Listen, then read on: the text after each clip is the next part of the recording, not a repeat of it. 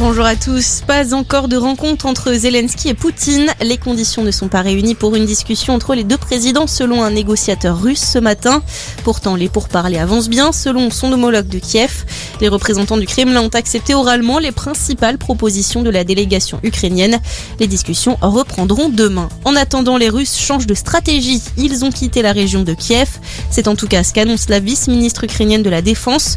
Toutes les villes autour de la capitale ont été dévastées par les combats, mais la Russie ne quitte pas l'Ukraine. Il s'agit d'un redéploiement des soldats du Kremlin vers l'est et le sud du pays. Des explosions ont d'ailleurs eu lieu ce matin à Odessa. Plus qu'une semaine avant le premier tour de la présidentielle, les candidats vont tenter de mobiliser leurs troupes avec pour beaucoup le dernier grand meeting de cette campagne. Jean-Luc Mélenchon sera notamment place du Capitole à Toulouse cet après-midi. Yannick Jadot est attendu à Nanterre, Jean Lassalle sera à Pau et Anne Hidalgo, Valérie Pécresse et Nathalie Arthaud seront toutes trois à Paris.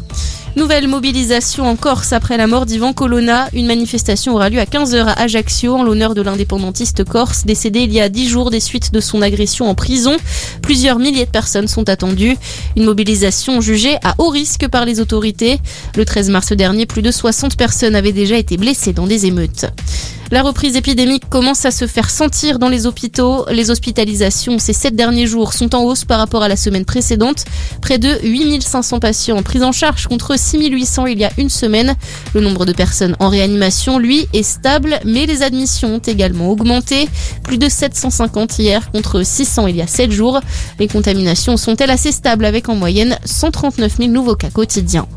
Et puis la 64e cérémonie des Grammy Awards, c'est cette nuit et pour la première fois, ça sera à Las Vegas.